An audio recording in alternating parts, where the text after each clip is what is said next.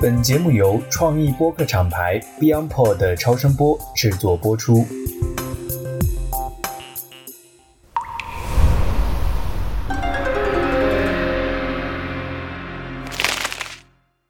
大家好，我是直立行走的锤总，很高兴呢能够跟石大师今天来聊一个很热门的内容啊，石大师就是这个《繁花》这部电视剧啊，这个剧。应该说最近是非常火爆的啊，由于一些文化差异啊等等各方面的因素吧，有些人呢就把这个电视剧贬得一文不值，有些人呢就觉得非常的棒。从我的角度来说呢，抛开跟原著的相符度啊等等这些视角吧，我们如果只看他的人物塑造来说，从命理学的角度去看一看的话，是非常有意思、非常有代表性的一件事儿。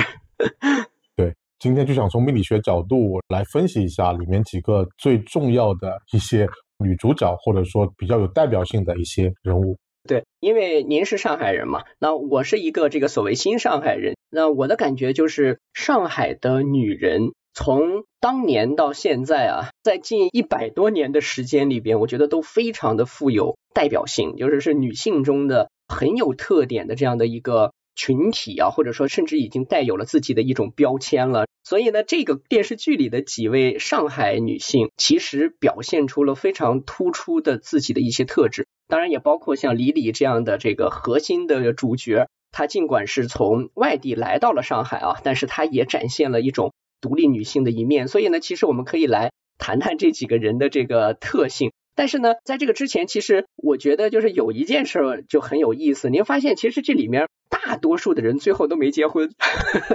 对对对对对，这其实很符合现在的一种状态嘛。就是最终的话，可能付出了感情，然后也收获过，也曾经拥有过，但是呢，没有办法去长期的保存或者保留这段感情，也算是一种缺憾的美嘛。是的，是的，这个其实跟。之前咱们在聊一些情感话题的时候，所触达到的点啊也有关系。就是好像今天也是这样的一个世界，我们好像并不是没有付出过感情，也并不是说从来没有纠葛于感情之中，但是最后好像往往是一个无言的结局，或者说没有什么确切的结果发生。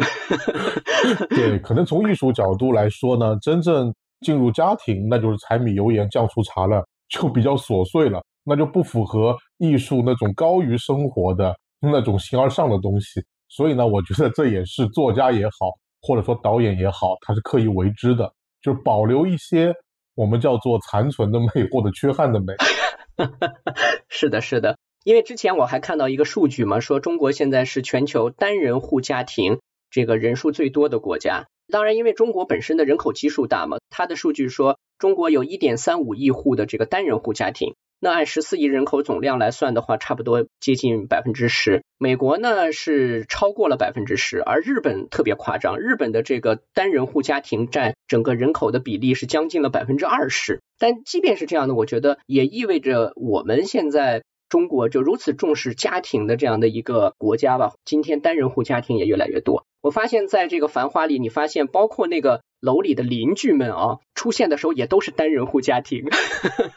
对对对，其实这也是艺术，这也是现在多元化的一种包容。其实您有没有发觉，其实上海这个城市，它比其他地方要更包容这种多元化的这种文化的一种存在，就包括单身也好，它不是像比如说在一个熟人社会里边，那其实我一般来说不结婚或者单身这样的人就显得很格格不入，很奇怪。但是呢，你在上海来说，在北京来说，像上海，那它的这种海派文化相对来说还是比较包容的，这也是很多人可能喜欢上海的一个原因所在。是的，它的文化中呢，一直能够存在一些，就是在我们的传统逻辑中可能不容易被定义，甚至被边缘化的一些东西。但是呢，在上海这个城市里，还是能够寻得他的这个安身立命之地的啊，至少说可能。在大家看待他的眼光啊，或者说理解他的方式上，能够更趋于正常化一点。像我以前的老板很有意思，他跟我说他是欧洲人嘛，然后我当时问他有没有结婚，他说我合同过期了。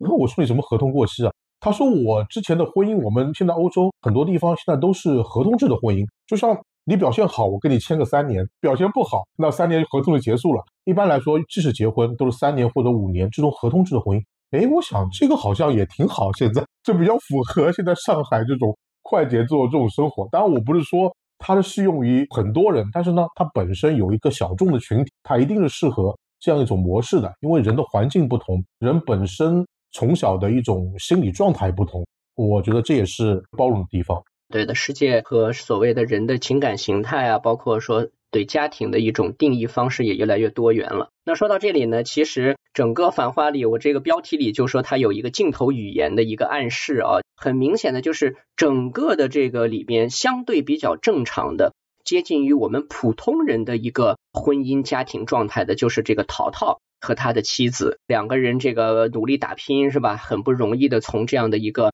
劳苦的这个底层吧。然后一点点变得后来开始有钱啦啊，然后也这个潇洒起来了等等。但是呢，最大的特点就是陶陶的老婆，这是一个作为可能唯二的这个所谓正妻吧，对吧？一个是陶陶的老婆，还有一个就是这个卢美玲嘛，这个酒店老板，黄河路上的这个很凶的这样的一个女性。那么只有他们俩是真正结了婚的，所谓有老公的。但是呢，这个陶陶的老婆呢，在整个剧里从来没有露过正脸。就是最后这个表情，在他的这个医院里边的时候，他差点流产嘛，那就特别明显，就是导演近乎于以一种刻意的手段，在让你看到说他其实是在躲过这个陶陶老婆的这个正脸。所以这件事儿我觉得非常有隐喻啊，就是说一个结了婚的女性，一个普通的女性被婚姻和家庭所重新定义之后，要么就是被自己的丈夫的镜头所阻挡，要么呢就是处于一种背身、侧身看不清楚的状态。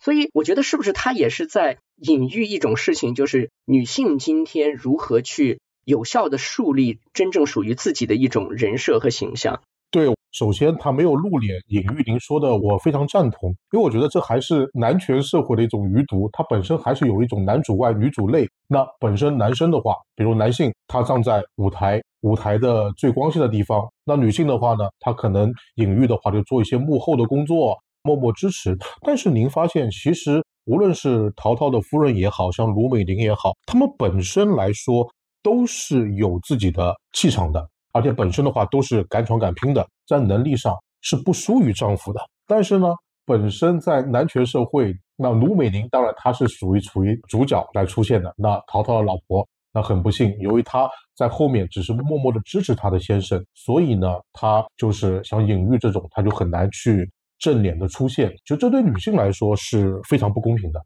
他处于一种依附于男的一面。对，您说的没错，这两位妻子啊，几乎代表了这个中国典型的这个妻子的两个极端。一个极端呢，就是尽管他老是这种粗声大气，看上去很凶，然后呢，对淘淘也是这个恶语相向啊，好像很厉害。但是呢，他其实是用这种方式不断的在恳求这个淘淘能够给予他爱，他其实是一种就是苦苦的索求者。最后的结果也差点就是以悲剧收尾了。不管最后是不是看上去小家庭可以过得下去，但是呢，她的自己的一个面容和形象仍然是不可见的。而卢美玲呢是另外一个极端，就是她的丈夫是不断的从她这里在索取这个资源和可以挥霍的这个资本，而卢美玲呢是需要通过自己的这种拼搏呀，这种硬撑，做这个其他这些饭馆老板娘的这个领头人、扛把子这种形象。能够把这件事撑下去，所以这两个人正好是我觉得是作为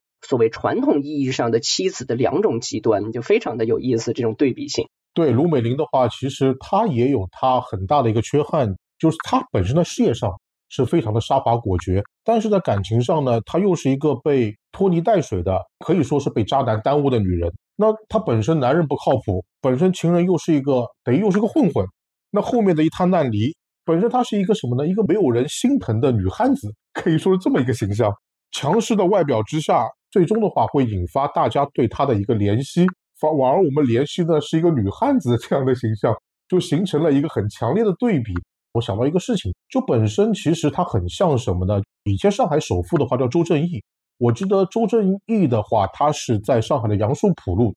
当时是非常穷的一个地方，他是在那个地方出生的。他的人生的前半部分，他是跟他的女朋友叫阿毛两个人在一起。阿毛其实就很像卢美玲，因为阿毛的话当时就跟他说嘛，说是我们两个本身在一起的话，我们只能过穷日子。那我现在的话，我给你指条路，就是我们两个一起去日本打拼。我五年之后，我们两个再相逢。他说我一定是五年之后给你一个交代。我会拿着一大笔钱来找你。那这个就有点很像这种女汉子的感觉。阿毛的话怎么样？她嫁给了一个日本的七十多岁老头，那她帮这个七十岁的老头生下了三个孩子，然后五年之后得到一大笔钱，跟这个老头离婚，然后再去找周正义。那等于她在感情上，她本身在爱上对周正义是付出很多的。那周正义后面成为上海的首富的话，是完全他这个启动资金，而且他拿一部分启动资金就是在黄河路开了一个叫做阿毛炖品。当时在上海，我小的时候，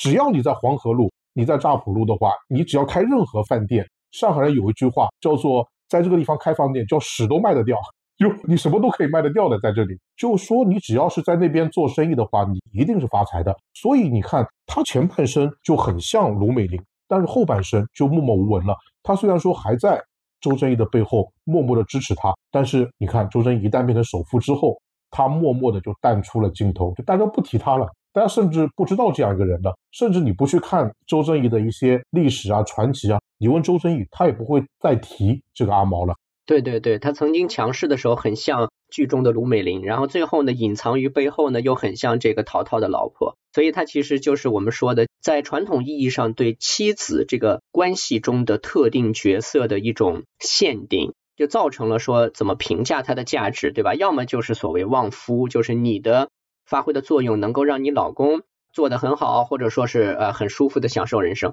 要么呢，就是你在他的这个背后默默无闻的做这个贤内助。支撑着他，但是呢，不管怎么说，我们说最后的那个镜头啊，或者说故事的结尾啊，其实都留有了一种余味，就是说它是带有一丝悲凉的色彩的。那您说像卢美玲这样的，从命格中来说的话，她像是一种什么样的女性的命格呢？呃，这种命格的话，它有点像是，我是为它定义，就是一种我们叫做阳刃加食神伤官的命格。因为像这种命格的话，它主要是付出。第一个是属于那种杀伐果决嘛，因为本身商场如战场，他能够在黄河路立足并且发展的话，那这个人也绝非等闲之辈嘛。你说他是纸糊的驴也好，杀伐果决是假的也好，那首先他的个性的话，给人一种比较强悍、敢闯敢拼的这样一种感觉。那这个就很像杨任嘛，因为杨任本身就大将军嘛。对不对？但是呢，他本身又是个很拖泥带水的，就主付出嘛，那就是一个阳刃跟食伤的一个相配的这样的一种格局嘛。就是他既有心里很柔软的，有很付出的这样的一种命格或者说心态。他无论是你看对老公也好，那甚至对情人也好的话，那最终他是付出了很多，但是呢，最后的话却什么也收获不到。但是呢，他在这个过程当中。其实他也不是说享受，他只是默默的一个人在承受，在商场和感情上是完全不同的这样两种感觉配合在一起的。您说的这个很有意思，我给大家稍微解释一下这个阳刃，用一个最简单的方式啊，其实就是这个日主啊，他自己比如说出生的这个月啊，这个月令，它本身呢正好处在所谓的这个地旺啊这样的一个状态，它已经强旺至极了。你比如说庚金日主出生在酉月。对吧？那这个时候，其实他的那种状态就是非常的强劲，无比强大，甚至是趋于自负。所以呢，我觉得您刚才解读这个卢美玲的这种性格特征啊，其实跟杨任的这种特点是非常匹配的。那就不如直接说说黄河路他的这个对手啊，就是其实是全剧中我觉得也是一直牵引着整个故事走向的这个李李。李李这个女性其实她也强，但是她的强好像跟卢美玲就不太一样。对的，我觉得李李的话，其实她是一个一开始给我感觉是一个比较神秘的这样一个女子，因为她是突然之间，好像就像空降的一个女性，突然之间 到了这个黄河路，然后开了至臻园。她是一个很矛盾的这样一个女性，因为李李的话，我记得她本身是叫陈真嘛，是在深圳那边是做一个操盘员，然后到背后的话是一个对她有很有帮助的 A 先生，对她应该有知遇之恩。李李的话，他是在心里是放不下这个 A 先生，但是呢，到剧中最后，他其实又无法克制自己去喜欢阿宝，那最后还是被克制住了，完全克制住自己情感的这样的一个人。一开始给我感觉呢，这个人是比较冷的，但是你其实到了剧中最后来看，这个女的其实她在感情当中的那种克制，在整个剧当中也是属于非常厉害的这么一个女人。她在后面的话，有点像那种操盘手的感觉。她的经历，我感觉是一波好几折的。那一开始她跟卢美玲干，阿宝的话一开始也是她的对手。其实我感觉李李的个性有点像什么呢？有点像是一个座下食神，然后呢又是一个才智硬的这么一个人。因为一开始他给人的感觉就是。为了财的话，我可以完全不讲感情，我可以不惜一切。到最后，其实他完全不是这样一个人。他在个性当中，他有柔软的一面，他有克制的一面。因为李李最后应该是出家了嘛，他就是因为在感情当中的挣扎，他没有办法去怎么说呢？就是去背叛真爱嘛。像这种就很像食神的这样的一个个性。所以李李在里面当中，其实是被最多人喜欢的一个人，也算是一个至情至真的这么的一个人。对对对，就是看似绝情，其实可能在整部剧里边，这个女性内心里边的那种痴情程度，甚至可能是最高的。如果我们用命理的角度来比喻的话，她这个坐下食神，就意味着他其实对于自己的这种情感方面的一种很真挚深入的这种投入程度啊，是很强烈的。但是呢，他又往往在极度的掩盖和隐藏自己身上的故事。所以您发现，就是整个这个剧里边啊，李李他表达台词，就是说话的这个音量，一直都是最轻的，尽量就是感觉像白开水，就是一种平淡的一种克制的这种状态。但是，包括像一会儿咱们会讲到的，像玲子啊、汪小姐啊，那刚才说的卢美玲就更不用说了，其实都有这种 声音很大，然后甚至是有点嘶吼式的这种方式。其实我觉得它是一种反衬，就他一定要营造这样的一种状态，然后去衬出李李每次出场的时候的那种平淡如水。这个很平淡的这个海面下面其实是波涛汹涌的，就其实曾经是有过。这个滔天巨浪的，对对对，因为李李的话，我感觉有一点，他为什么声音很轻呢？就是一开始我看到他声音很轻的时候，其实我感觉，就这个女的，她一定有一段曾经沧海难为水的这么一段经历，而她心里一定是有一点悲凉，或者是比较有一种怨气，怨气在里面。你看到最后，她是用最狠的对待自己的方式。来了却自己红尘的方式，是给了阿宝一个自由。这个人其实我感觉也是非常伟大的。可以说，在剧当中，为什么这么多人很喜欢李李？其实他的付出的话，可以说也是非常多的。因为你像他没有办法去背叛一个男人，也没有办法去接受阿宝，在这里面就形成了他是一个绵里藏针的这样的一个个性。所以您刚才说他这个材质硬啊，我估计他这个硬可能都是偏硬，就是他有可能会形成这个，大家有时候会说这个所谓消印夺食啊，就是他会对食神，对吧？给人的感觉就是我可以为了钱是可以说是不择手段吧，或者说是用尽手段。但是你发觉其实李李的话，他其实并不是这样的一个人，他其实所做的很多事情，他只是出于对自己的一种保护。没错。其实到最后呢，像您说的，他用不同的方式爱过了 A 先生和宝总，那这就意味着说，其实最后他还是归于所谓的这个印对他的一个制约吧，就是他还是回到了自己内心的一个克制啊，就是对自己的一种自我折磨。其实偏印有的时候会有一些，一个是他有一种这种所谓孤僻感，就有的时候觉得大家会觉得偏印是不太合群的一种人。再一个呢，就是偏印其实他有这种自我折磨的属性在。对对对，比较孤傲嘛，偏硬的人，而且偏硬的很多人，最后女性的话也会选择单身的也比较多，偏硬格。对，隐藏自己也比较强。是的，是的，他对自己最狠在里面，我觉得他是对自己最狠的方式来给别人一个了断或者自由。是的，哎呀，那既然已经说到了这个，一说到宝总，我觉得基本上就是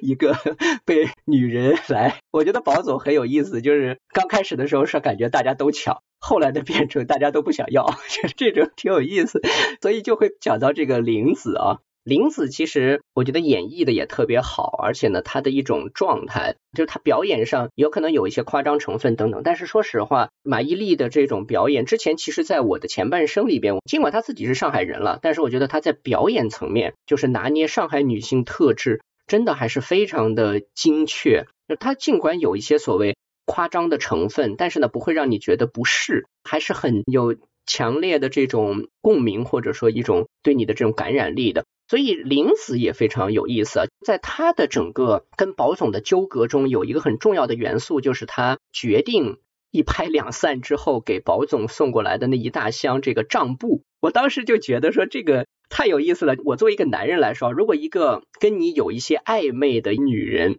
跟你把账算得如此的清楚，其实，在男人的角度来说，是一个很恐怖的事情。对，因为她有点像什么呢？有点真的是有点像上海的女性，因为上海的女性给别人的感觉跟北方女性是完全不同的。第一个精明，第二个能干，而且第三个，上海女性的话也喜欢管男人，这个是上海女性的特点。从林子身上，其实呢，上海女性负面的呢是什么？一个市侩，第二个爱财，而且会算计。林子其实她本身她应该是。保总的一个红颜知己嘛，就像刚刚您说的，他是能把情债变钞票的一个人，就属于他在恋爱的时候，他能这样做的话，其实给人感觉哇，眼前好像一亮，或者给人感觉很吃惊，就是超过了大家的一个认知范围。就是你看，像我记得老爷叔也说他，爷叔也说他，说这个家伙是一个讨债鬼，我上海人叫讨债局，一个讨债鬼，就跟别人讨债的这么一个人，非常精明的这么一个人，就是他有小女人的状态，有精明的状态，同时呢。他也会用一种极端的方式去引起对方的注意，就像人家提到上海女人，有一点就说你们上海女人是中国最作的，这种极端方式就是一种作的方式嘛，就是我就不让你好受，我就投靠你的这个竞争对手，然后呢，我也不是真心投靠他，你难受了你就会爱我，对不对？这种，但是他其实呢就有种小女人的状态，从我们的理性来说，他这种做法是非常危险的，因为他既可能失去阿宝，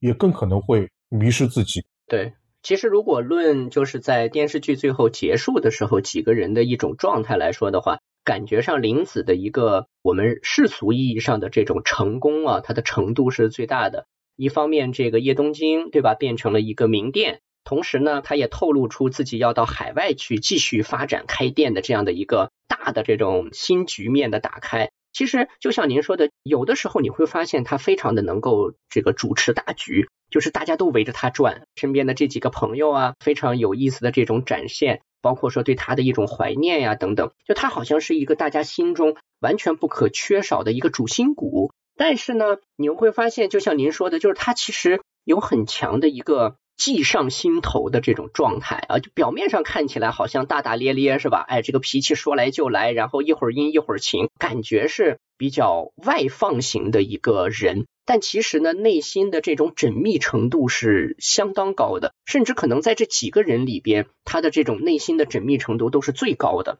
对对对，是的，一个有勇有谋有计谋的人嘛。其实林子的话，我感觉他的人设最像什么呢？最像是一个月商官跟生和财的这样的一种命格。生和财的话，那这样的人本身对钱方面是非常重视的。月商官的话，他又是一个敢爱敢恨、有勇有谋的。这样的一个人，就像您说的，从整个的世俗意义来说，他的业东京的饭店的话，最后可能成为最好的一个商业帝国，但是呢，同时也失去了最后保总的爱嘛。对，变成了一种这个淡淡的怀念了。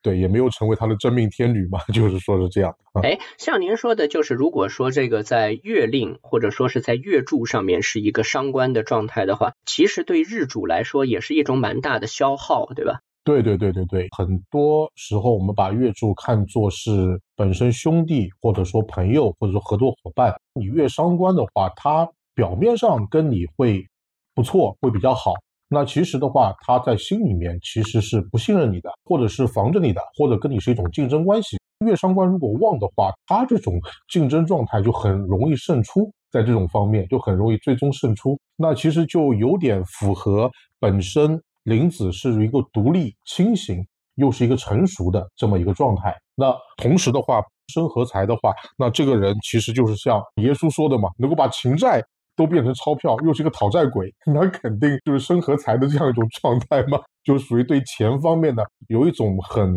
很天生的这种精明。上海女性的这么一种精明，她本身在这方面的话，其实拿捏的很好，就不会让你不舒服。就会让你感觉，哎呀，这个女人很精明，绝对不会让你从心里面产生一种厌恶的或者说是不是的这样一种感觉，就分寸拿捏的特别好。对对对，像那几个老板娘过来之后，想打听一个保总的消息，对吧？三千块，像这种就是弄得你这个是下不来台，没办法，只好付这个钱。对他能把一切嘛，一切人情债变成钞票嘛，这就很厉害。就对他这种合财的这样的一种状态，其实就是天生有一种生财的体质。对对对，就从好的地方来说，他就任何的事物到他眼里其实都是一种商机嘛。就像其实改革开放时候，为什么上海的话，往往你看本身是女人推着男人去走，最后的话发财，就包括我之前说的。阿毛跟周正义，但也是阿毛的话，一开始推着周正义走，他的敏锐度，其实上海女生呢，她在这个无论是在财方面或者这个商机方面，她的天生这种敏锐度就很高。这个林子的确就是他马伊琍非常特别的去刻画了他的一些眼神。就每次，比如说给保总送上这个现在特别有名的这个保总泡饭，是吧？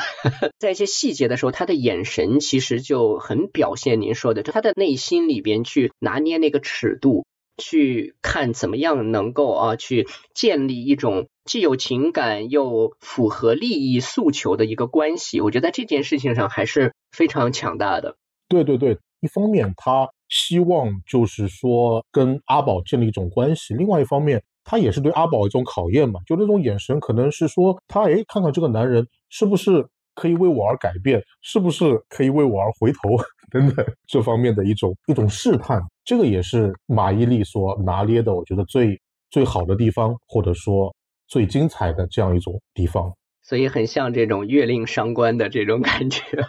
对对对对对，因为看过蛮多的这样的一些命格，尤其是坐在这个月令伤官。就坐在笔节上，那的确会有这样的一种个性的这样一种体现在里面。好，那接下来可能就是这个汪小姐。汪小姐呢，其实从剧情发展来说呢，给人感觉是敢爱敢恨啊。但是呢，我觉得他在最后就是在这个深圳，他去需要一个厂房帮他去消化这个产能的时候呢。其实说过一句话，就是说你为什么要放弃这个现成的产能？你管它是谁提供的，对吧？就算是保总提供的又怎么样？你把自己的生意做下来就好了。但是呢，他就回头说了一句话，他说为了什么呢？就是为了争口气。那个镜头，我突然觉得，其实汪小姐还是一个，嗯，她在不断的长大，不断的成熟，但是一直的感觉，她其实在这几个女人中，可能最像一个小女孩的感觉。对他给人一种天真，一开始给人一种天真浪漫的感觉嘛，因为本身他的人设的话是一个白领，一开始嘛是个上位的高材生，有一种什么呢？有一种浪漫，有一种憨气，又是一种傲娇的这样的一种感觉。但是呢，他的内心的一种个性，我感觉是一种直率，或者说本身的是一种自信。他一开始应该也是对阿宝的话一见钟情，到最后。他跟阿宝之间的话，对，最后其实汪小姐跟阿宝也就等于是一种放在心中的彼此的怀念吧。你看，他们本来约定好说五年以后咱们一起去在外滩边啊去看这个烟花，去外贸大楼门口。但其实最后那个阿宝去了，可是汪小姐没去啊。但是呢，他又是在江的对面。但这个时候，我觉得他是个很好的隐喻啊。你说他是爽约了还是赴约了？你也可以说他赴约了，因为在此时此刻。他就如同约定那样一起来看这场烟花，对吧？两个人同时仍然是在看，可是他又在某种程度上爽约，因为他不再与他站在一处去看了，甚至呢是在一种隔江相望的状态。那就等于我也可以说他站在了某种对立面，就他敢于站在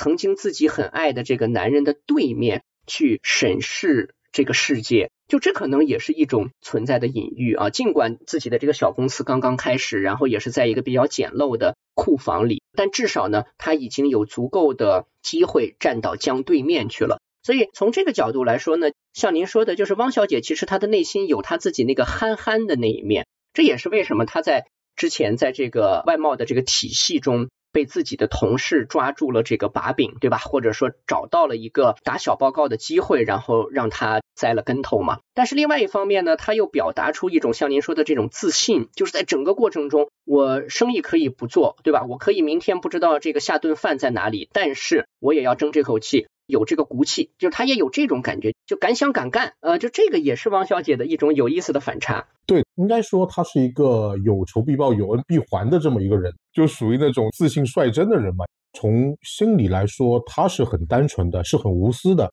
那后面其实他跟阿宝的关系，我感觉就是因为他发觉了阿宝并不是一个被儿女私情所束缚的这样的一种人。他的这种理想只是想单纯的跟阿宝在一起，或者说过上幸福的生活，他才无私的不求回报的去对阿宝。为了追随阿宝的话，他被公司外放嘛，对不对？后面的话又被同事所排挤嘛，但最后完全没有得到阿宝的爱，这个其实也是一种悲凉。就是从整个的八字来说，我感觉我看过这样的女生蛮多的，就她有傻傻的这样的一种个性，但是呢。本身一旦他清醒过来，又变得就是让对方会感觉对自己比较无情。这又像什么呢？一个命格就是甲午日柱，然后月跟日两个都是亥水，就是亥水去加克这个伤官的命格。像这样的命格有一个最大的特点，就是一开始会给人感觉是有点傻傻的。他在爱情当中，他是至帅至真的，对对方的付出。也是属于是真心的，是无私的。但是，一旦发觉对方跟他的人生观或者说爱情观不一样的地方，他往往就会有一定的反噬的。嗯，我觉得您刚才说的这个特别好，月支跟时支，它夹着这个日支，这个日支啊，本身其实类似像日主的一个食伤，比如说甲午，就是我自己这个日主，我生它，对吧？我本来是这个无私的去全身心的去供养他，但是呢，这里其实就是这个八字呀，或者大家学习这种五行理论中很重要的一个点，就是木生火，或者说水生木，但是一定要注意说，当它自身特别强大的时候，它就不生了，对吧？就是木多，这个火就着不起来了。当两边的这个水很多的时候，一方面它生木，看待自我的这种状态完全不一样了。再一个呢，这两个水呢，把这个火给灭了。它变成了这样的一种状态，就是一旦当那个机遇产生变化、状态转变之后啊，其实它可以马上就像您说的，好像有点翻脸不认人，就跟之前的反差很大。但你让放在这个剧情里边啊，有些人可能会觉得说演的太夸张了，或者说这个前后的变化好像不合理，对吧？没有道理。但事实上，在真正的生活中，这样的情况还是蛮多见的。还是蛮多的。您想，他的亥水的话都是印星嘛？印星的人一般来说心肠都是很好的，都是很柔软的。但是他加克这个伤官的话，他加克不住。伤官是代表一个人的想法。那这样的人，假如说他没有亥水，这个人是非常聪明的，就有点像女强人或者像这个董小姐这样的感觉，是另外一个小姐了。但是呢，加克的话，你等于是把伤官的他的这种灵性。给灭掉一点，那就属于什么呢？就属于人看上去有点傻的，他是有点傻乎乎的这样的状态。那这种傻的话，往往对于男性的话，它是一种付出，它是一种完全无私的付出。就好比像汪小姐，她付出了这么多，她都是一种傻傻的一种直率的率真的这样的表现。但是她一旦发觉对方的话，并不是她想的那样，其实本身双官的凶性，他就会反噬。听众有很多男生的，就千万不要辜负这样的人。你如果说你找到这样的人，你是非常幸福的。那我给你的建议，你就要这样的女生永远的傻下去。那这样她是对你永远无私的付出，那对你没有什么坏处，对不对？我们所说的，假如你骗她一阵子，你是个坏人。你能骗他一辈子，那你就是一个至纯至真的人，你也是。对对，你是一个真正爱他的人，没错，这是一个很这个经典的一个名言嘛，对吧？骗他一阵子还是骗他一辈子？其实爱的本质可能也就是这个样子，是两个人互相完成的一场游戏，像这样的一种状态。之前我还看过一本书，它讲的就是所谓有限游戏和无限游戏。说有限游戏呢，就是为了分出谁是赢家。所以，所有的这个参与者呀，都是想办法要让别人输掉这个游戏。但是呢，无限游戏的玩家其实是非常聪明的，因为他所有做的事情是要保护跟自己一样的这个参与者，甚至呢，为了这个让游戏进行下去，不惜于去修改规则。所以呢，到底要让一场爱的游戏持续玩下去，还是要战胜一个所谓的对手？这件事情其实是由我们自己来选择的。但是，游戏本身其实是爱的某种本质。对对对，这有点像博弈论当中的一些内容。我其实，在这一点的话，我还是比较欣赏我们传统文化当中，因为传统文化当中的话，解决矛盾，我们中国人有一个字就是化，不是战胜，而是化，本身有感化、就化解这样的一种含义，就是你能够化解这样的矛盾，把对手的话化解为你所用。那在八字当中，你把凶星化解为你所用，那你的人生一定就是成功的。刚刚我们讨论，那像汪小姐这样的，你不要让她把她这个负面的一面把它给显示出来。那如果显示的话，你如何去化解为你所用？其实你还是会收获幸福的。所以您看，其实像这个宝总呢，他也在汪小姐身上也表现了某种，就是咱们从男人的角度来说，他其实是一种男人的幼稚。就是汪小姐在这个排骨年糕店啊，在等他的时候，那一个重要的夜晚，其实他并没有真正表达出对于这份爱的一个自己的真实的态度，或者说呢，表示出了某种所谓胆怯啊，就是他没有出现在那里。但是呢，后来呢，又想方设法的用这个放弃自己的重要利益的方式，试图像是要去弥补。或者说呢，重新从这个汪小姐身上找回那种说让汪小姐能够依靠于他的这种男人的一种自我价值感，结果是注定要失败的。所以这也是您说的，就是汪小姐的她的这种状态，她一旦被激发出来之后，其实你就没有办法再以你的那个所谓你说是一种情感的打引号的骗也好，或者什么来说也好，去让她继续。跟你一起去把这个游戏玩下去了。对阿宝的话，从男性的角度来说，他并不是说真正的去爱王小姐，他只是什么呢？我感觉他是害怕失去王小姐，因为当你真正失去的时候，你才会知道这段感情对你来说它意味着什么，才知道这个人走了之后，你本身你的心理落差是什么。其实本身阿宝他在这段感情当中，他还是有一种男性的一种天然的算计在里面，对吧？因为他本身是一个有野心的人嘛，他本身是有一个抱负的人嘛。那你说爱不爱这个女人？其实我从男性的角度来说，我感觉他可能是不爱的。但是不爱并不代表他很容易失去这个人，所以他一旦失去之后，他的心理落差会非常大。说的太好了。那最后这个宝总，我觉得很有意思，他是不是就属于您之前也讲过，就他的人生，你看在爱情方面和在自己的这个所谓财富方面。都有过这种像永历潮头啊，像弄潮儿一样的这种状态，但后来呢，又一下子又归于平静，像清零了一样。我觉得他好像也是有一种这种大起大落的这种命格状态啊。对的，宝总的话，如果我们真正来看审视这个人的话，到最后，那他的从世俗方面来看，他的结局确实是不错。就像现在很多人说的啊，我只要有钱就可以了，我只要有钱。就可以实现怎么怎么样，怎么怎么样。但是本身你在成功的背后，你所付出的是两个字，就是代价。就保总的话，他这一生当中这几个女生，就包括刚刚我们所分析的，他失去了任何一个女生的话，在他人生当中都是他付出的一个重大的代价。那这个代价都是不小的。一个人他可能到了年纪很大的时候，他在回顾自己以前的人生的时候。就是像曹操所说的嘛，就是去日苦多。就是我拥有了这些钱，我拥有了这些名利，那到最后都会成为你的人生的一个包袱，或者说过眼云烟。而那些真情来说的话，只是对你来说留在了一个，就相忘于江湖嘛，留在了红尘当中。这对保总来说的话，其实是一种损失。从这个意义上来说，保总的话，他也是一个悲剧人物。而这种悲剧呢，就有点像倪匡以前所写的袁振霞，就跟保总很像，跟保总一样经历过蛮多段感情，而且本身也是通过女生让自己的经历也好，让自己人生也好，虽然是更上了一层楼，或者说 n 层楼，但是到最后来说的话，还是孑然一身。这其实也是一种痛苦嘛，也是一种 损失嘛，就是有点这个独上西楼的感觉啊，月如钩，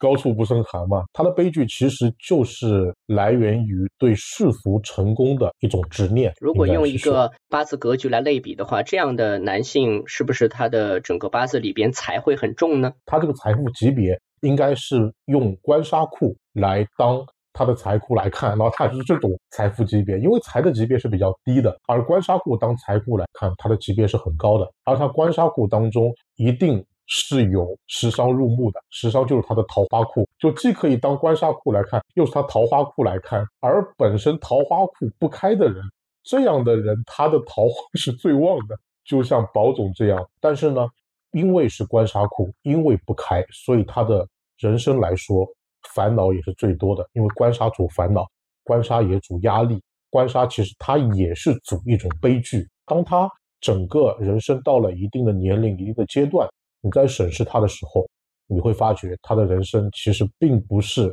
你所想象的那么美好。就很多事情，他是要翻过来看，而不是说一时一刻的这样的一种成功。说得好，所以这个地方也是给大家这个又更新了一个知识啊。我记得之前这个石大师也跟我讲解过这样的一个重要的知识点，就是官杀库来作为。财库去看的话，其实它所带来的财富的级别是远远高于常规的所谓财库的。那这个逻辑就是，比如说一个甲乙木的日主啊，就它在地支里边有丑土，那丑呢其实是金库嘛，对吧？那这其实金克木，就意味着丑其实是它的所谓官杀库。所以这样的一个类似的格局的状态呢，往往预示着它有可能有比较高的财富级别。但是呢，就像您说的，就是它本身呢也容易带有的一种状态，可能就是自我的某种在价值观上的纠结，某种身不由己，或者说是有点像进退两难。还有一种就是所谓的那种说得到了，好像又不像是我真正想要的，就像这种感觉。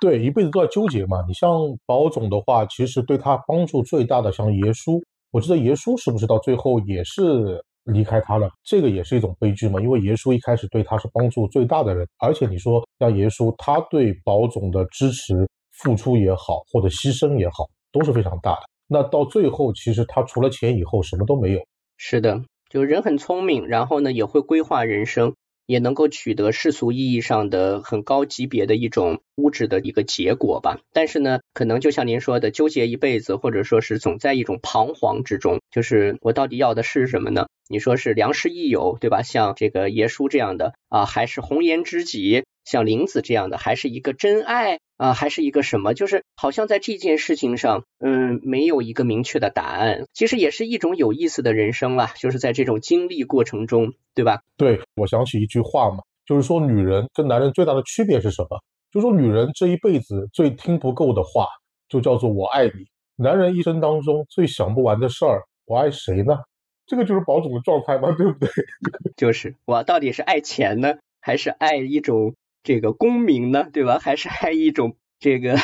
天下我有的状态的？他永远想不通嘛，就男人是死是少年嘛。其实宝总在这方面也是诠释了这样的一句话，但他人生注定是不太幸福。那这期节目的最后，我就想这个跟您来探讨一个问题了，就是您发现其实，在整个这部剧啊，在一个波澜壮阔的这个时代大潮之下，然后又以上海这个城市魔都嘛作为一个背景。您作为在这个城市从小出生长大的一个人，肯定比我的感触要更加的深刻。我身边其实很多朋友啊、同事经历过那个时代过程的很多人，其实在这个剧中还是找到了很多的美好回忆，包括说黄河路啊等等。现在有很多人也去打卡，对吧？模仿宝总拍照啊，如何如何？那如果再往我们的这个老电视剧去的话，当年还有周润发发哥这个名扬天下的这个上海滩，是吧？我觉得我每次去外滩，经久不衰的就是那里永远循环播放上海滩的这个浪奔浪流的这个主题曲啊，永远在那里回响。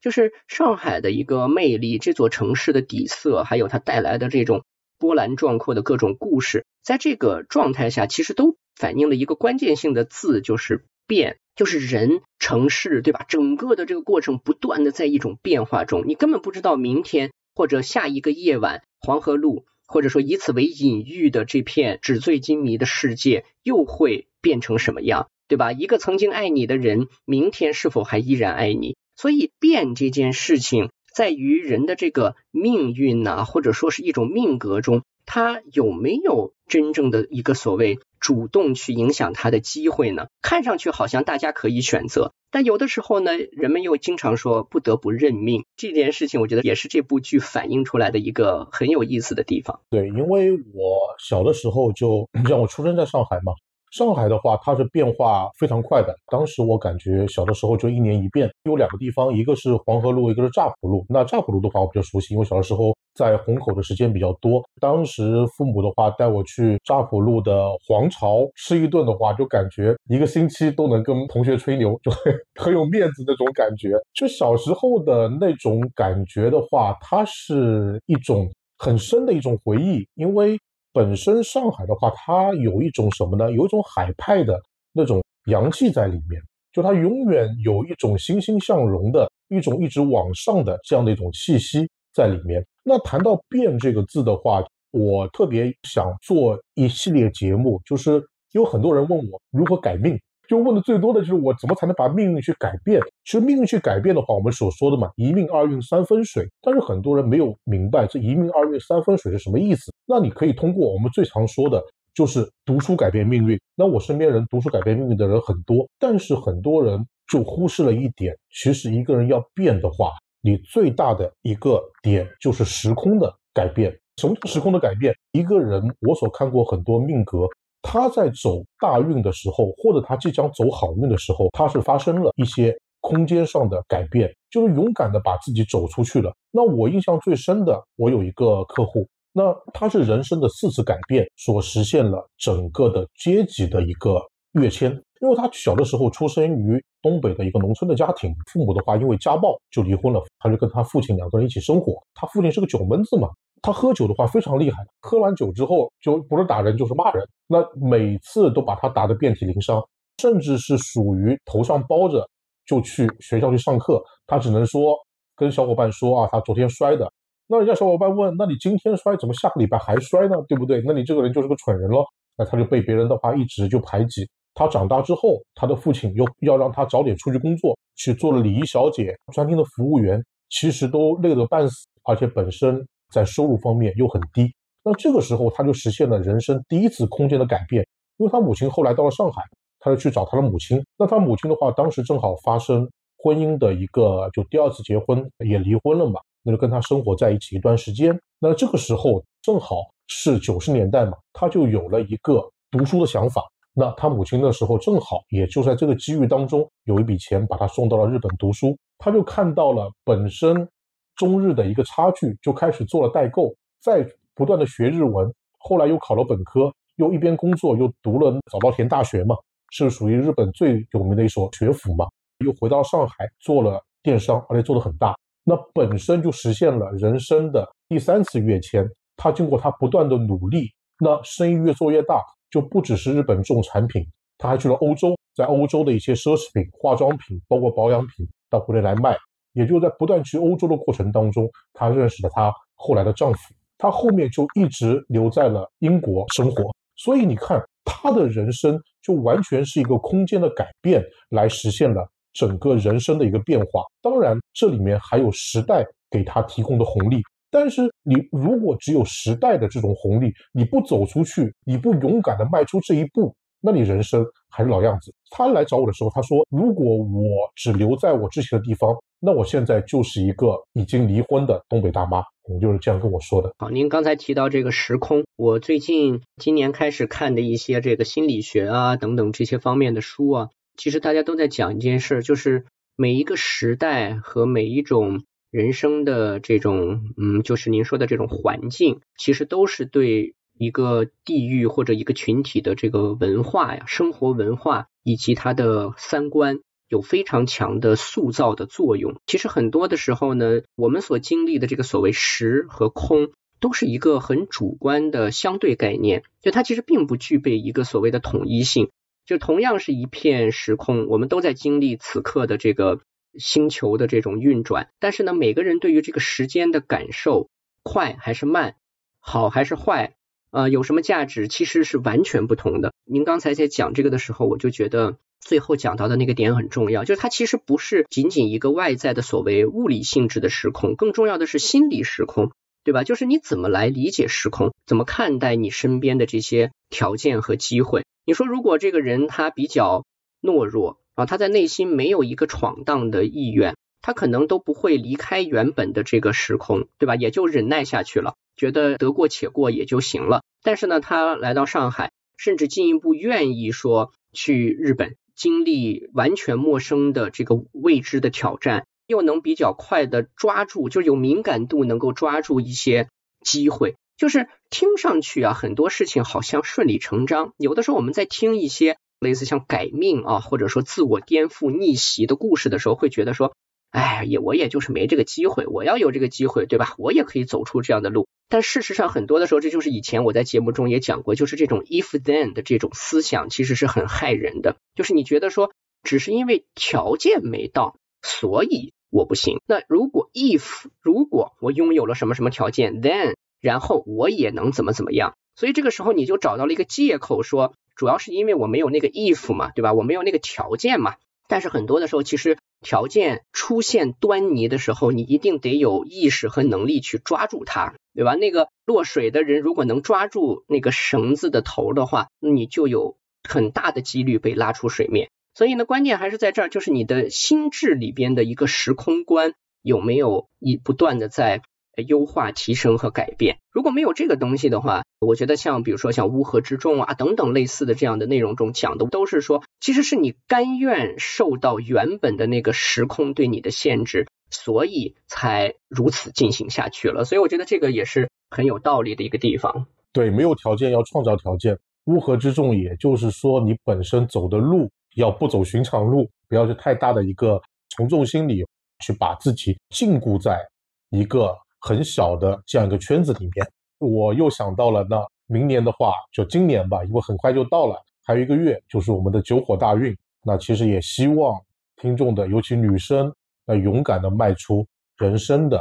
这一步，那在九火大运当中来实现你的精彩人生。这个也是我们跟锤总所做节目的一个。感谢这个石大师最后精彩的一个结尾啊，就是。这个不需要我来做升华了，这 石大师直接这个升华完了啊，